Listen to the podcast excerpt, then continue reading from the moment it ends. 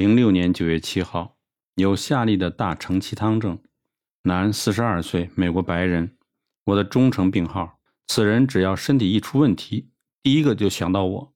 今天来诊治很特殊，记录如下：自述一日数次下痢，时常来不及跑到厕所，已经三天了。今天他同时介绍一位女患者，就是前面吃大承气汤的那位小姐。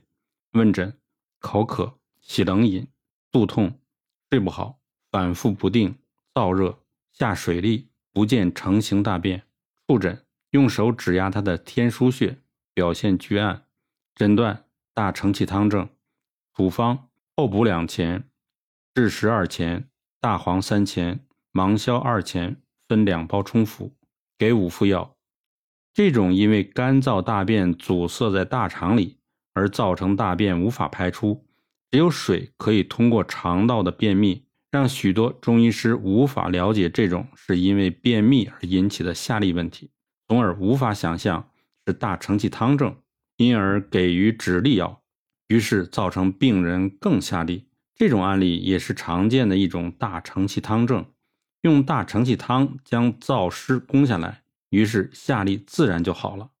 这就是一剂就知的。唯一处方，如果遇到温病派中医，就不是如此治的。倒霉的是病人。